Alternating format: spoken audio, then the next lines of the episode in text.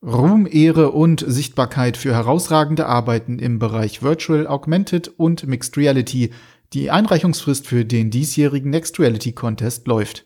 Der Verein Next Reality Hamburg e.V. sucht innovative VordenkerInnen aus der gesamten Dachregion und zeichnet originelle Ideen und kreative Projekte mit Fokus auf Augmented, Mixed und Virtual Reality sowie 360-Grad-Film aus. Mit Preisgeldern in Höhe von insgesamt 14.000 Euro gehört der Next Reality Contest zu den bedeutendsten Preisen der Branche und ist wegweisend für die Entwicklung immersiver Medien und Zukunftstechnologien in Deutschland. Dieses Jahr könnt ihr eure Projekte in acht Kategorien einreichen. Mit dabei sind Best Installation und Best Technology, in denen es um Location-Based Experiences und bahnbrechende Neuentwicklungen geht.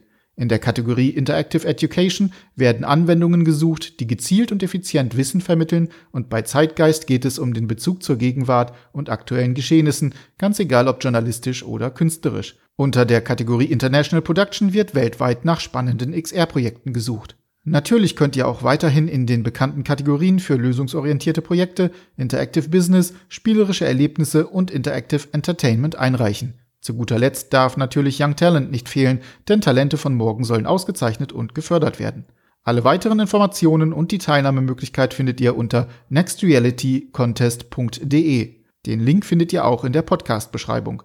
Einsendeschluss ist der 31. Juli 2023. Moin, moin, Servus, Grüß, ach nee. Ähm, hallo, herzlich willkommen beim Mixed Cast, dem Podcast über die Zukunft der Computer, die, die hoffentlich irgendwann mal eintritt. Mit dabei ist der Ben. Moin, moin.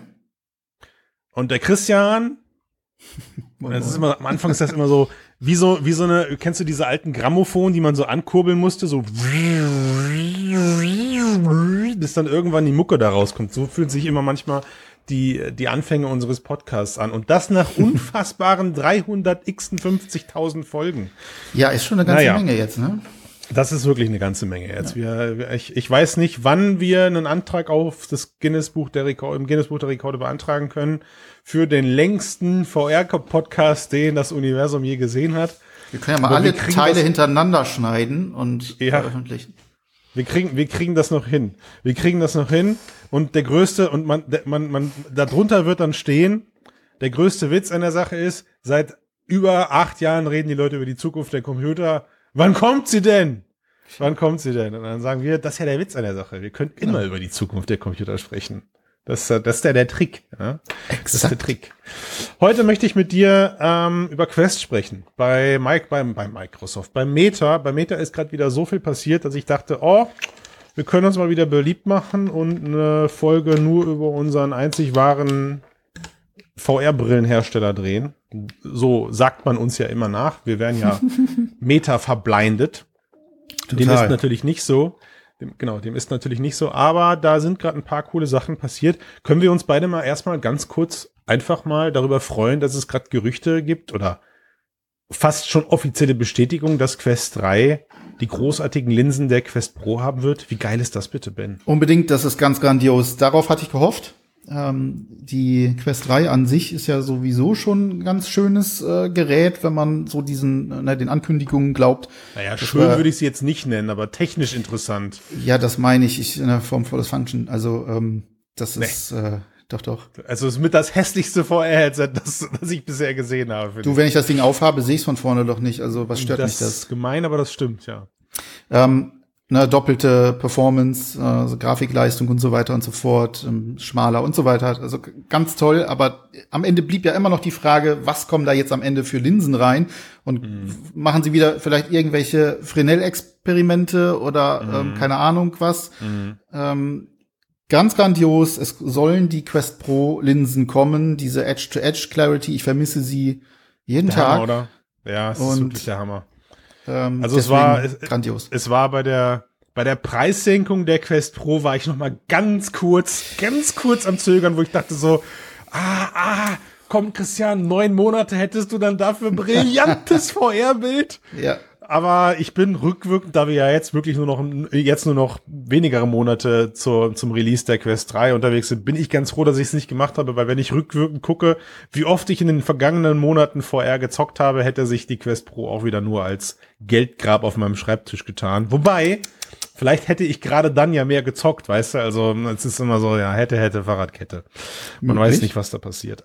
Ja, aber es ist wirklich so, ähm, Freunde der Sonne, also von allen positiven Reviews oder von allen positiven Eindrücken, die ich damals bei der Quest Pro mitgenommen habe, und das waren in Summe ja. für den Preis nicht viel, aber die Linsen, holy moly, die Linsen und das Bild ja. waren mit das, was am erinnerungswürdigsten da geblieben ist bei dem ich mir damals dachte, so soll VR aussehen und ich weiß auch noch, wir beide haben sehr darüber geschwärmt und darauf gehofft, dass eine Pico und eine HTC das ähm, auf einem niedrigeren Preisniveau hinbekommen. Sie haben es nicht hinbekommen. Die Linsen an sich sind eigentlich cool. Was, wo dann halt leider das Problem war, war das Display dahinter. Und äh, hier müssen wir natürlich jetzt ne, unseren Ob-8-Finger rausholen, Ben, und sagen, wir sehen also, es bleibt auch bei Meta noch spannend, weil Jetzt wissen wir, dass es die gleichen Linsen sind, aber der Schuss könnte natürlich bei dieser Clarity, die diese Linsen mit sich bringen, nach hinten losgehen, wenn sie ein Kack-Display verbauen. Ähm, aber das, das sehe ich noch nicht. Also ich habe noch keine Angst vor einem schlechten Display, weil auch das Quest 2 Display für mich vollkommen okay ist. Ähm, gerade eben, ich glaube, heute geht der Artikel bei uns auch live, äh, hat sich ein Entwickler von Meta zu Wort gemeldet, der auch an der Quest 3 wohl mitgearbeitet hat äh, und der ganz klar gesagt hat, das wird eine fantastische PC-VR-Brille, auch was die Bildqualität angeht. Also ging es dann auch in den äh, Fragen, die da auf Twitter gestellt wurden, um die Bitrate und so mhm. weiter. Und er meinte dann auch, naja, die Bitrate ist es gar nicht, die die meisten sichtbaren Artefakte verursacht. Da wären jetzt Top-Leute am Werk, die würden da richtig was reißen. Und dementsprechend kann ich mir gut vorstellen, dass auch das Display mitmacht äh, äh, ne, äh, mit den Linsen dann zusammen zu einem wirklich ja. sehr, sehr guten Bild ähm, ja. äh, kommt. Also ich bin gehypt ein bisschen, muss ich sagen. Ja, ich auch, ich auch, ich auch. Auf jeden Fall bin ich gehypt und ähm, ich, ich, ich glaube, wir sehen hier wieder ein schönes Gerät, das durch starke Subventionen für viele Leute interessant wird. Und äh, Meta hat mit Sicherheit aus seinem, ja, aus seinem kleinen na, wobei wir sagen immer, dass sie aus irgendwas gelernt haben und am Ende sind wir immer so ein bisschen enttäuscht, dass es eben doch nicht passiert ist. Wir erinnern uns alle an die, an die awkward, creepy Beinvorstellungen letztes Jahr, die zu nichts geführt hat, außer gruseligen Videos im Internet. Ja, Egal, ich freue mich trotzdem auf das Gerät. Ich freue mich aber auch immer auf neue VR-Hardware. Das ist ja so eine, so eine Krankheit, die man zum Glück nie los wird. Ähm, es gab aber im Rahmen, weil wir jetzt eh gerade bei Meta sind, es gab im Rahmen dessen aber natürlich jetzt vor kurzem auch eine Ankündigung, bei der ich nicht so ganz weiß, oder ja, doch, vielleicht weiß ich schon, wie mein, aber ich muss es ja, pass auf, ich will ja eine Diskussion anregen, deswegen komme ich erstmal mit dem Thema. Meta hat nach langen Spekulationen das angekündigt, was äh, viele angeblich dann vorher schon wussten, nämlich ein Spieleabo. Äh, das Ganze heißt Meta Quest Plus. Alles ist ja jetzt Plus. Haben wir eigentlich Mix Plus auch am Start? Ja, natürlich. Natürlich. Aber schon lange vor Disney Plus, meine ich, oder? Na klar. Ja, siehst du, also, das heißt hier die ganzen Streaming-Hersteller, die überall jetzt ein Plus dran hängen, um nicht nur Disney zu nennen, gibt's ja noch Paramount und weiß ich nicht was, und jetzt gibt's eben auch MetaQuest Plus, also das Plus steht eigentlich für ein Minus, weil es dir mehr Geld vom Konto zieht, aber egal.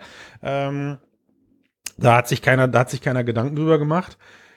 Jetzt ist es also so, die Katze ist aus dem Sack. Ab Juni schon kann man für einen Euro oder Juli, Entschuldigung, ab Juli kann man für einen Euro diesen Quest Plus Service testen mit zwei Spielen, die es am Anfang gibt. Das eine ist Pixel Rip, das andere habe ich schon wieder vergessen. Pistol Whip und Pixel Ripped hört sich ja fast so, gleich an. Fast gleich. Pistol Whip und Pixel Ripped. Äh, genau, ja. also diese beiden Games und es hat sich auch schon unser Lieblingstitel Walkabout Minigolf für Monat 2 angekündigt. Ja. Weißt du gerade, wie teuer der Service genau ist? 7,99, 8,99? Genau, also da gibt es gerade so ein bisschen das Problem, dass in der, in der App eine andere ähm, Zahl angezeigt wird. Also der ähm, amerikanische Dollarpreis ist 7,99. Ähm, ja. Die offizielle Kommunikation hatte 8,99 Euro angekündigt, ähm, scheint ja. aber im, in der App nicht anzukommen. Also irgendwas um den Dreh.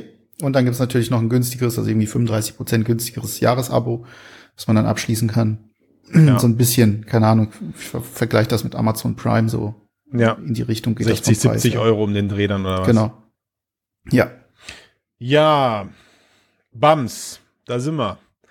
Das, was, das, was abzusehen war, ist passiert. HTC war hier ja Vorreiter mit, äh, mit ihrem Wife-Service, den sie vor, boah, vor schon, schon vor Jahren, könnte, das kann man ja jetzt sagen, vor Jahren ins Leben gerufen haben. Und wir hatten zumindest damals hier im Rooster mit Sven, einer der damaligen Podcast-Member, einer unserer, einer unserer Rooster-Leute, auch einen riesen Fan. Also ich glaube, Sven war immer so derjenige, der gesagt hat, ja, ich finde das geil. Ich kriege hier jeden Monat irgendwelche Sachen auf den Schreibtisch gekippt, um die ich mich sonst nie scheren würde und freue mich über den ganzen Content. Und wir haben damals schon immer so ein bisschen dagegen gehalten und gesagt, ja, aber mh, hm, unabhängig jetzt, dass es HTC ist und äh, die natürlich auf eine andere Qualität an Spielebibliothek zugreifen können, weiß ich nicht oder wussten, haben wir immer so ein bisschen in, zum, zum Diskussion angeregt und gesagt, ob das jetzt dem gesamten Markt schon gut tut, so früh wie damals eine, eine Flat, eine Spiele-Flatrate ähm, auf den Markt zu schmeißen, wussten, wussten wir nicht, haben wir diskutiert. Warum ist halt, warum ist jetzt Meta, warum ist Meta jetzt gekommen? Also warum, warum passiert das jetzt, Ben, deiner Meinung nach? Also vielleicht noch mal kurz zu Viveport Infinity. Ich fand es auch immer so eine der besten Produkte, die ähm, HTC auf den Markt gebracht hat diesbezüglich. Äh, mhm. Vor allem deswegen, weil das ist natürlich immer eine Frage dann der der der Daten, die da am Ende bei rumkommen, aber ähm, die Möglichkeit zu geben, zu einem relativ kleinen Preis eine ganze Menge ausprobieren zu können, ohne vielleicht mhm. den großen Preis zahlen zu müssen. Gerade bei der Diskussion, dass viele Titel, die nur zwei Stunden lang gehen oder so, dann vielleicht 20, 25, 30 Euro kosten und die Leute dann sagen, nee, das ist mir zu teuer. Und dann mhm. würden sie sich das eben halt überhaupt nicht kaufen. Auf dem Wege über ein Abo kommt über die Zeit deutlich mehr zusammen. Hängt natürlich dann auch mit dem Verteilungsschlüssel am Ende zusammen. Ja. Ob das dann wirklich für die Entwicklerinnen und Entwickler sinnvoll ist. Aber das mal dahingestellt, ähm, ja. glaube ich, gibt's halt wirklich viele Möglichkeiten für jemanden, der sich wirklich für VR-Apps interessiert, auch mal Sachen auszuprobieren und gegebenenfalls auch zu kaufen äh, im Nachhinein. Warum ja. kommt Meta jetzt damit? Ich glaube, ähm, Meta ähm, rennt natürlich auch ein bisschen immer so den Trends hinterher, verschiedenen Trends äh, hinterher, habe ich so den Eindruck. Und ähm, die Programme, die beispielsweise Microsoft hat mit dem Game Pass oder ähm, so Sachen wie PlayStation Plus und so weiter und mhm. so fort, die werden dort natürlich ähm, auch beobachtet worden sein. Dann wird sich auch wird sich gezeigt haben, okay, die, das ist sehr, sehr erfolgreich. Warum sollte das nicht in der kleinen Gruppe von VR EnthusiastInnen auch so sein. Ob sie das jetzt in diesem Zusammenhang natürlich richtig aufziehen, muss sich zeigen. Ich finde es erstmal gut, dass man die Spiele, die reinkommen in das äh, Abo, sind ja jeweils zwei pro Monat, dass man die behält. Solange das Abo läuft und auch wenn du es mal unterbrichst und später wieder anfängst, bekommst du das, was du schon mal, ne, also das, was schon mal drin war, äh, das bekommst du in die Bibliothek. Bedeutet, du baust dir über Zeit eine größere Bibliothek auf. Jetzt könnte man natürlich überlegen, okay, es wäre schön, vielleicht mit irgendwie mehr als zwei anzufangen und zu sagen, okay, hier sind schon mal 20 Titel, ähm, die wir von Anfang an mit reinschmeißen. Das ist natürlich dann aber immer eine Frage der Rechnung und ähm, äh, der Wirtschaftlichkeit. Ähm, Klar. Da sehe ich wahrscheinlich auch noch jede Menge Faktoren nicht. Grundsätzlich, vielleicht ähm, mal so vom Gefühl her, ich finde es erstmal eine gute also eine gute Richtung, eine gute Idee. Über die Umsetzung mhm. lässt sich wie immer streiten. Also was mich an die, was mich an dieser Ankündigung wirklich geflasht hat, war war so ein bisschen Hintergrund, den ich natürlich damit reingenommen habe, nämlich damals rund um die Ankündigung der aller, allerersten Quest. Da hatte ich das Glück, dass ich kurzzeitig ähm, einen Trip nach London machen durfte. Das das wurde dann damals damals war das noch, da gab's dann der Jan Keno Jansen, also von Heise. Wir waren wir waren alle kurzzeitig für einen Tag in London und diese, wir durften dann die Quest ausprobieren und haben dann dort auch mit Jason Rubin sprechen können. Mhm. Und Jason Rubin war zum damaligen Zeitpunkt zumindest eben noch verantwortlich für den Game-Bereich. Ja, also das heißt, ja. ähm, er war, er war verantwortlich für das Publishing und für das Partnermanagement, wenn man so will. Also das mhm. heißt, seine, seine offizielle, seine offizielle Rollenbeschreibung, die er ja seit 2014, also seit, seit 2014 gehört er schon zu Oculus. Und das als jemand, der ja von Naughty Dog kommt. Also wer Jason Rubin nicht kennt, für mich, ja, zugegebenermaßen war das ein kleiner Fanboy-Moment, weil der Typ hat uns Crash Bandicoot beschert und alles andere, was Naughty Dog danach gemacht hat, äh, auch. Ähm, ich glaube ich glaub nicht mehr die Uncharted Games, aber alles, was so Crash Bandicoot ist, ha, ich liebe diesen Kerl. Jedenfalls, jedenfalls äh, hatten wir uns auch dann darüber unterhalten natürlich, ja. Also die Frage, die dann in dieser Runde aufkam, war natürlich dann auch, hey, wie sieht's denn mit Spieleflatrates aus? Und mhm ich will jetzt nicht sagen, er ist in die Decke gegangen, aber holy moly, ist er in die Decke gegangen. Ja, also das war eine offene Diskussion, die, ähm, die er dann da geführt hat, wo er gesagt hat, das ist der Tod für qualitative Spiele. Ja, ähm, und das als jemand, der in dieser Position natürlich gearbeitet hat, der dann gesagt hat, unsere und seine Aufgabe ist es, Partner im Partnermanagement eben Publisher zu unterstützen, gute qualitative Spiele zu machen. Ähm, und er, und das ist ja jetzt, jetzt muss man wieder mal angucken, ne? also ich habe mir gerade den Wikipedia-Artikel mal aufgemacht, woran hat er mitgearbeitet? Ja, also alles, was Crash Bandicoot heißt, bis 2000, bis, bis, bis, zwei, bis zum Jahr 2000 ist von ihm und äh, alle drei Jack and Dexter Spiele. Was fällt auf? Alles Singleplayer-Games. Dieser Typ, Jason Rubin in seiner Rolle, die er damals hatte, ist ein Singleplayer-Fan. Und er kam oder auch auf, er kam auch dann da in, in diesem konkreten Gespräch auch auf diese, auf dieses, auf dieses Thema zu sprechen und sagte, ähm, und sagte dann eben, ich erinnere mich noch sinngemäß an die Aussage, ich habe sie sogar irgendwo aufgenommen, weil das Gespräch habe ich damals ja aus redaktionellen Zwecken auf Audiospur mitgeschnitten. Wir hätten jetzt also, wäre ich gut organisiert gewesen, Audiofiles, die wir hätten einspielen können, ähm, äh, äh, Ben, du kannst mir also jetzt ähm, den Arsch versohlen. Aber er hat, er hat gesagt, Spielflatrates sind der Tod für Singleplayer-Games. Mhm. Weil du halt nur noch Anwendungen hast, die zwei, drei, vier, sieben, acht, neun Stunden gehen, als sehr intensive Singleplayer-Erfahrung und diese Personen aber mit, mitunter fast schon mehr Aufwand betreiben müssen als jemand, der, ich weiß nicht, das nächste Gorilla-Tech entwickelt, also mhm. ein, der, der, der andere Kontrast, ein sehr simplifiziertes Multiplayer-Game, was, hey, mit Sicherheit auch Aufwand kostet, aber äh, deutlich niedriger ja gut, Klar, ne? Ja, weniger so, ne? Aufwand als. Und am Ende ja. kriegen die Leute, die das sieben, die das, die die sieben Stunden pompöse Hollywood Experience gebaut haben, weniger Geld als wenn du danach dann wieder mhm. switcht. Also stell dir deinen Monatsablauf vor. Es kommt das große äh, sieben Stunden Hollywood Game raus. Du freust dich, zockst das, bist total befriedigt, singst in deinen Sessel und sagst geil das hat sich, das hat richtig Spaß gemacht. Das war eine richtig geile Experience. Vielen Dank an die Entwickler. Und den Rest der 59 Stunden deines Monats spielst du dann aber Gorilla Tech oder Walkabout Minigolf, mhm. um mit Leuten über die soziale Erfahrung, über mit Leuten darüber zu sprechen, wie geil diese eine Singleplayer-Experience war. Und schon spürst du natürlich, wie aus deinen 8 Euro Game Pass Geld, oder in dem Fall heißt es ja Quest Plus Geld, äh, 7% in die Singleplayer-Experience wandern und die anderen 93 Prozent auf die Social-Titel verteilt werden, die du danach dann natürlich deutlich länger spielst. Es gibt da, also ich glaube, das ist ein sehr, sehr komplexes und vielschichtiges Thema. Jetzt mal ganz abgesehen davon, dass ich mich nicht auskenne mit den Daten oder falls es überhaupt irgendwelche gibt, ähm, die sind mir nicht bekannt, wie ein, sich ja. Game Pass und Co. jetzt wirklich auch auf Studios ausgeben. Also ob es wirklich ein Vorteil ist oder ja. ob es einfach nur diese ich sag's jetzt mal, diese, diese, oder die immer schon, oder seit den 2000er Jahren anfangs eigentlich so eine kostenlose Mentalität, ähm, äh, befeuert hat, die da hieß, boah, nee, ähm, das ist mir zu teuer, dafür äh, 20 Euro auszugeben. Das ist, ja. kaufe ich mir im Sale für 1,99. Ne? Also ja. ähm, das, das ist halt so ein, so ein Ding, was man immer wieder äh, beobachten kann. Also wie gesagt, sehr, sehr komplex. Was du aber gerade gesagt hast, ist ein interessanter Punkt, der wiederum dafür spricht, mhm. ähm, äh, solche Experimente zu machen. Nämlich, ich hatte diese Experience, gehe danach in einen offenen sozialen Raum, schwärme von dieser Experience und es gibt keine bessere Werbung.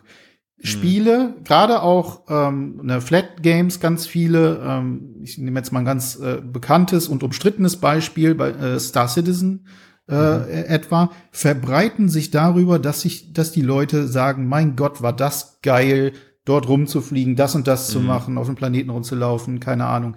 Ähm, Spiele natürlich sind, hat, hat auch Marketing einen großen, großen Anteil. Absolut. Aber sehr, sehr häufig ist es die Mundpropaganda, dass von Mund zu Mund gesagt wird, Mann, wie cool. Und wenn sich dann jemand überlegt, okay, ich hole mir entweder den Pass oder aber, weil ich diesen Pass nicht möchte oder das Quest Plus ja. nicht möchte, ähm, ich kaufe mir das Spiel, dann ja. rechnet sich das. Das heißt also, es könnte gut sein, dass das eine sehr, sehr langfristige Rechnung ist, dass es im sehr langfristigen ähm, Sicht ähm, sehr, sehr viele oder positive Massen, oder mehr positive Effekte halt, hat. Ne? Eine Massenkalkulation. Ganz genau. Also das ist aber eine, das ist wirklich eine Frage für gute Daten. Ne? Ja, ja. Also ich meine, ja.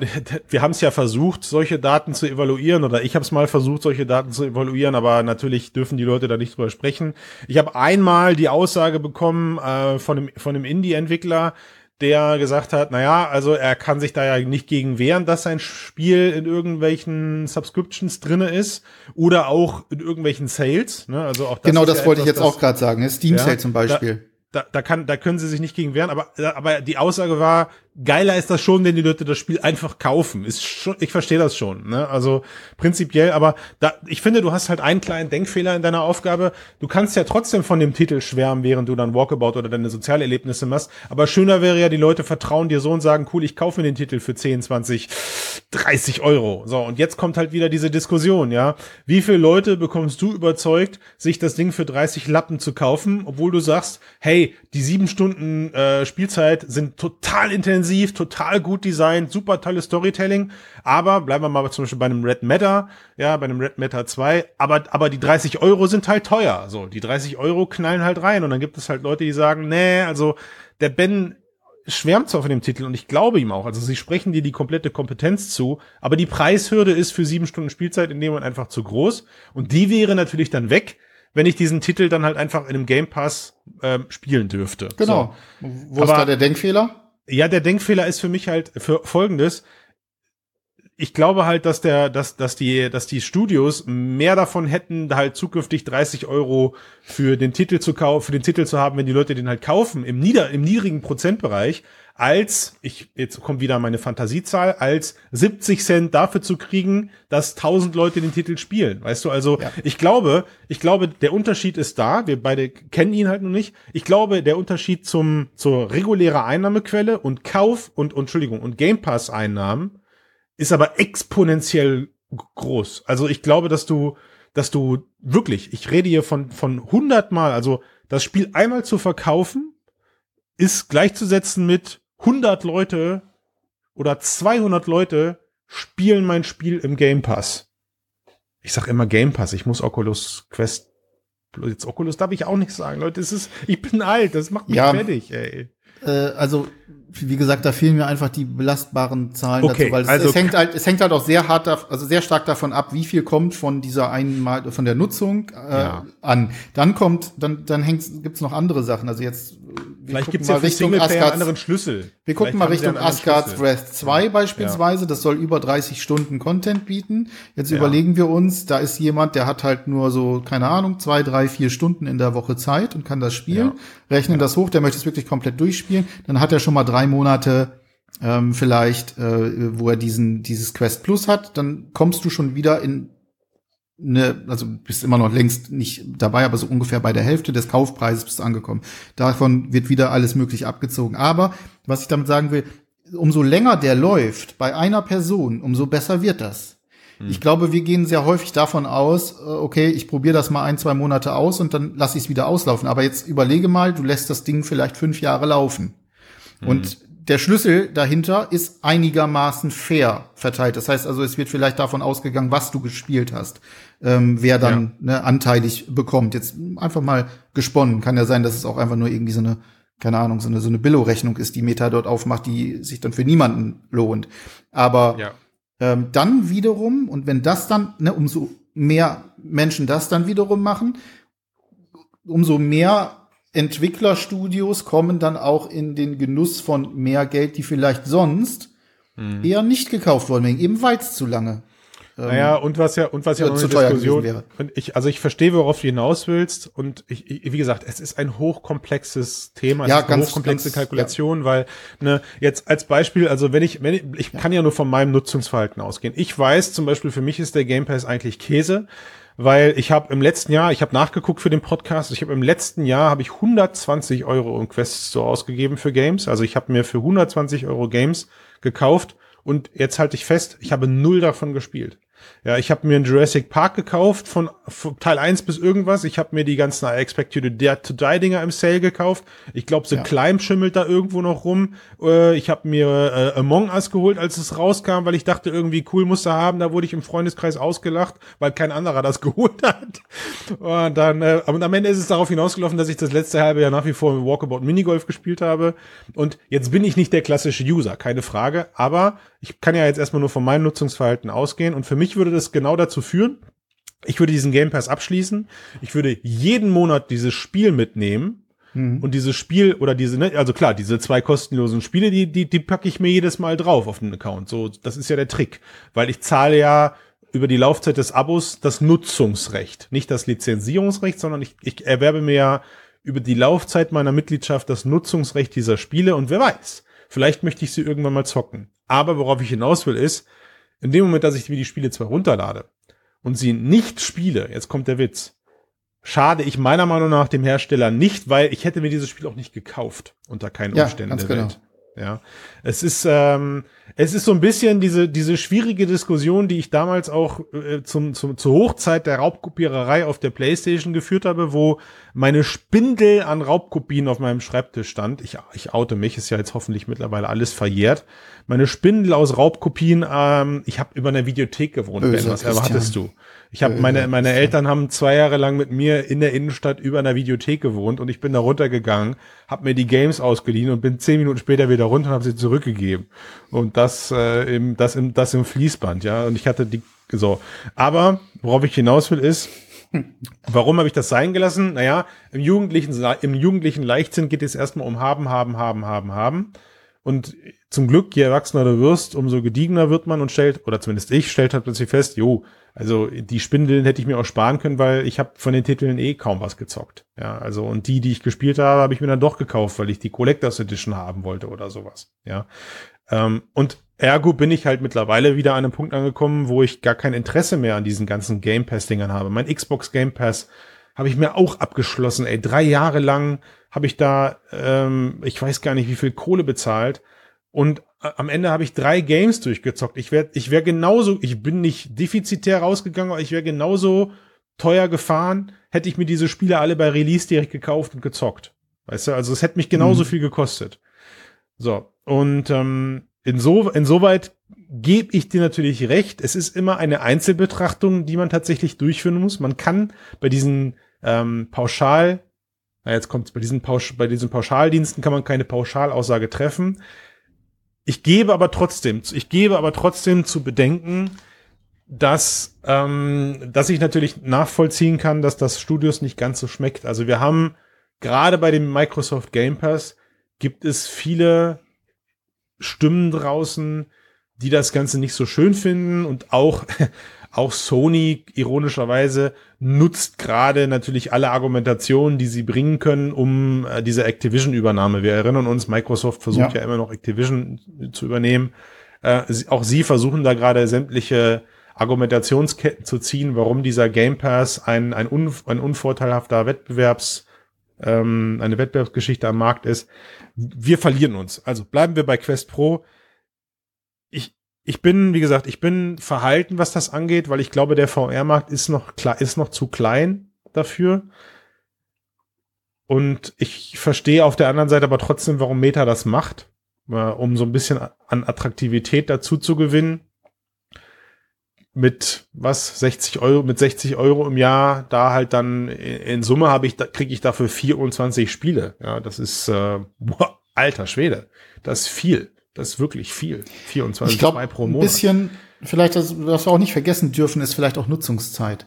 Ähm, ich könnte mir vorstellen, dass äh, eine Menge Menschen auch eine Quest einfach da liegen haben und sich dann angucken, na, das, das, ach, das würde ich schon mal gerne spielen, aber das müsste ich mir jetzt wieder kaufen.